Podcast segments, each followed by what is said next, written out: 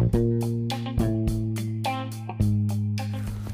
リハビリ現場から。この番組は40代のおじさん作業療法士クラゲおじさんがメンタルヘルスに関する話をしていく番組です。はい皆様こんにちは。あのですねあの医療スタッフも患者さんに対してですねちょっとなんだよってなんだよって思う時があったりするんですよね。今日の話はちょっとね言いづらいなと思いながら。言いづらいなと思いながら喋ってるんですけどいや、あるんですよ、そういうことが。なんだよって思うことを。で、そういうのを、まあ、専門用語なのかな？専門用語では、陰性感情って呼んだりするらしいんですよね。陰性っていうのは、あの、陰性ね。陰性。もう漢字をさ、こういうポッドキャストで説明するのは難しいね。影の、えー、性ね。影の差がって書いて、陰性、陰性の感情をね。っていうふうに呼ぶらしいんですけど、そういう陰性感情を持つことってのは結構ね、あるんですよ。で、ちょっとね、今ね、喋り始めたらもう早速、娘が邪魔をしに来ました。あ、私ね、あのー、リワークのデイケアをやってて、で、リワークのデイケアを患者さんが、まあ、卒業してというかな、終わって復職をするような人が、まあ何人かいるわけですよね。で、そういう患者さんの、まあ、復職後の生活とかっていう様子をですね、まあ、ちょっとね、まあ、なんて言えばいいのかな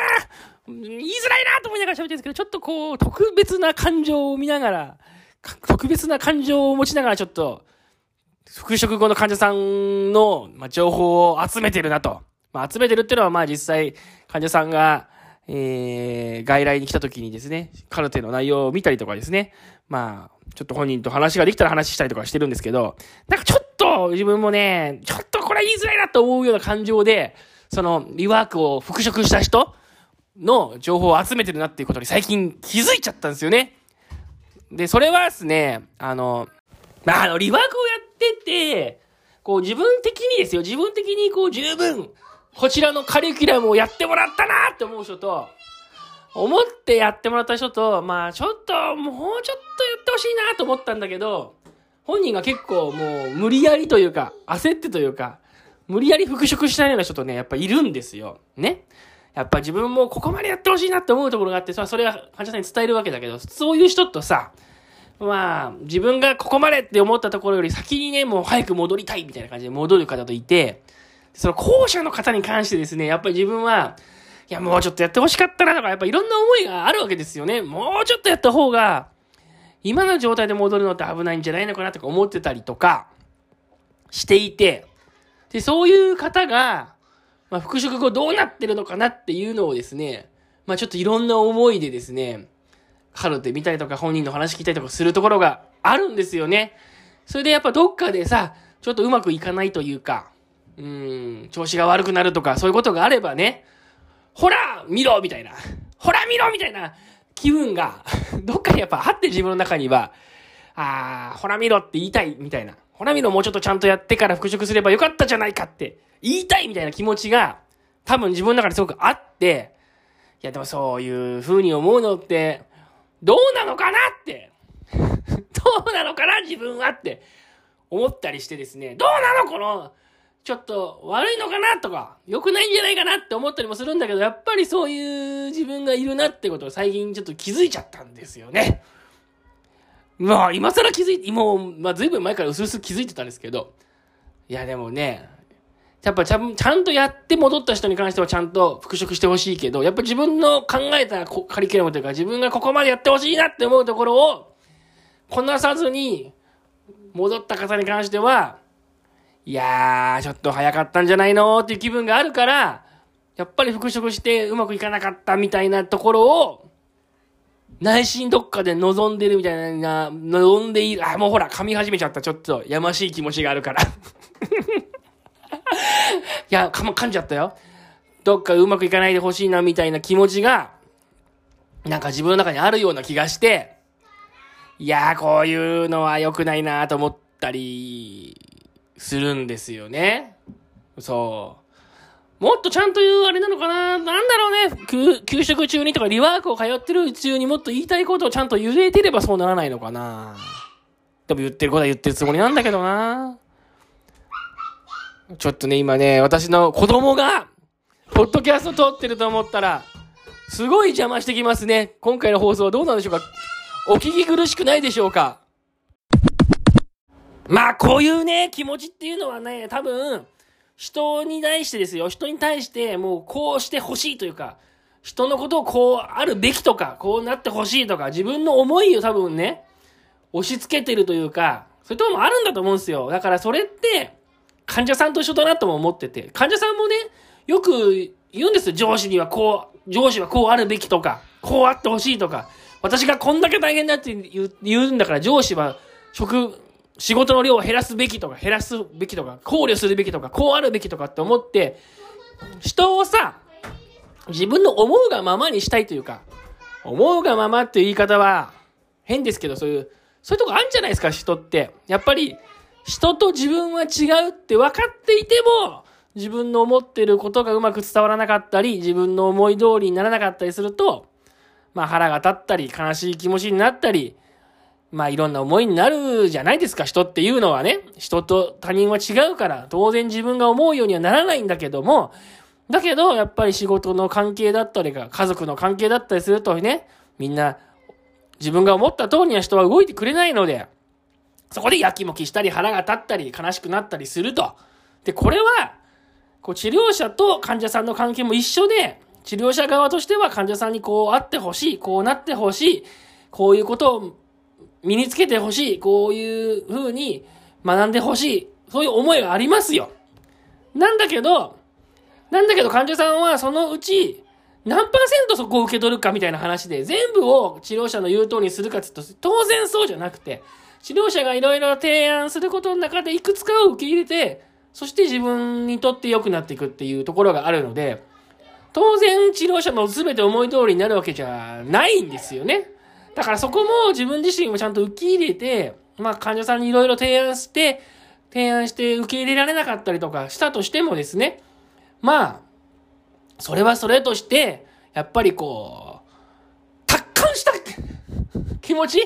達観した気持ちでいいのかな？今すごい力入れて言ってみたけど、なんかちょっとこう引いてみるっていうか、まあいろいろ患者さんに言うことは言った、やることはやったけど、患者さんが、あとは選択するのは患者さんだからっていう気持ちで、見るっていうことがいいんだと思うんですよね。だから自分の提案したことを受け入れてくれなくて、そのまま復職したからといってね、うまくいかなきゃいいななんて思うこともないんですよ、本当は。もっと、もっとニュートラルに、もっとね、もっと大人な気分で見てなきゃいけないんだろうなっていうふうに思うんですけど、やっぱり自分の、自分も人間だからどこかにですね、あーっと、あーもうちょっと、もうちょっとちゃんと、もうちょっと僕の言うこと聞いて欲しかったなって気持ちがあったりするもんだから、復職後の生活についても、どうなのかなーなんて思ってるんですよね。もうこれリワークのデイケアっていうのが結局復職させれば OK ってことじゃなくて、復職した後も元気に働き続けられれば OK っていうのが一応目標だから、やっぱり復職しただけで良かったっていう風な気持ちにもなれないところがあって、ね、本当に焦って復職しちゃう人も本当にいるので、で、リワークのデイケアで OK じゃないと復職できませんよっていう人もいれば、別にリワークのデイケア関係ない人もいるので、本人の希望だけで通ってる人もいるから、まあそうなってくるとね、こちらからいろいろ提案はするだけで、本人は受け取らないかもしれないですし、うん、いろいろさ、そういうのがあるから、悩ましいですよね。で、とにかく自分の中にそういうさ、自分の提案を受け入れられなかった時に、ちょっとそういうもやもやした気持ちが起きたりとかして、それが復職後の生活に関係するんじゃないかとか、ちょっとどっかで思ってて、でもそういう自分は、良くないなって。良くないなって、もう良くないな以外のね、なんかあれが見つかんなくて、表現が見つかんなくて、今ちょっと笑っちゃいましたけど自分で。いやー、こういう自分はなんかちょっと悪いなーっていうか、汚れてるなーっていうか、もうちょっと大人になって、もっと上から見ていかないといけないんじゃないかななんていうふうにね、思ってるわけですよ。ねだいぶちょっと子供が邪魔をしたくなってきましたね。さっきはもう、私が喋れば喋るだけ子供がどんどん近づいてきてね、邪魔してましたけど、ようやく静かな環境で喋れるような感じになってまいりましたけでこの番組はね、すごい咳込んでしまいました。はい、この番組はね、この番組はっていうだけで咳込むようだから、これ、これまずいですよね。これ、この番組はっていう、たかたかそれだけで、もうなんか声張り上げて咳込むっていう、こういう声の出し方はダメらしいですよ。あの、長く喋り続けられないっていうか もうこう、こういうしゃ声の喋り方だと、声を潰すっていうか、多分長く喋り続けられない喋り方だから、多分ダメだと思います。はい。ダメだと思うんですけど、もうちょっと正しい発声方法とかよく知らないので、ちょっとしばらくこれでやっていこうと思うんですけど、この番組は平日の朝5時にですね、基本的に配信していくポッドキャストの番組です。番組の感想はですね、あのーポッドキャストの概要欄にリンク、これがうまく喋れないいつも。番組の感想はポッドキャストの概要欄にリンクを載せてありますので、そちらの方からよろしくお願いします。これどうしよっかなうまく喋れないかな音読さんとかに読んでもらった方がいいのかな？なんかね、こう、たかだかこう、最後のエンディングで、これもどうしたらいいかね毎回、一回と、同じ、撮っといて同じものを流す感じでもいいのかな？なんかね、うまく喋れないんですよ、いつもこの番組の、番組最後のエピソードトーク。たただ単に質問、感想待ってますって言うだけなんですけど、なんかうまく喋れないですね、いつもね。この間ね、あの、一件感想来ました。あの、いつも面白く聞いてますよ、みたいな感じの。そして、あの、なんだ？とにかくやめないでくださいって書いてありました。多分ね、自分がね、こう、感想が全然来ないとかね、ポッドキャストは、あの、リアクションがないメディアだとかでね、あんまり言い続けちゃったもんだからね、ちゃんと聞いてますから、ちゃんと続けてくださいねっていうような感じのね、嬉しいお便り来ましてですね、まあありがたいなと思っております。まあ基本的にこのポッドキャストはですね、感想がなくてもな、あってもなくても、リアクションがあってもなくても、もう自分で聞くために、自分で頭の、自分の頭を整理をするために取ろうっていうね、そういうつもりでやってますから、まあ、あの私ここでぼやきますけど、感想がないって。感想がないとか、質問がないってぼやきますけど、まあ、まあご心配なら、なさらずに。まあね、感想がね、もらえたら嬉しいですけどね。感想はもう待ってますから、ぜひぜひよろしくお願いします。はい、それでは今日もありがとうございました。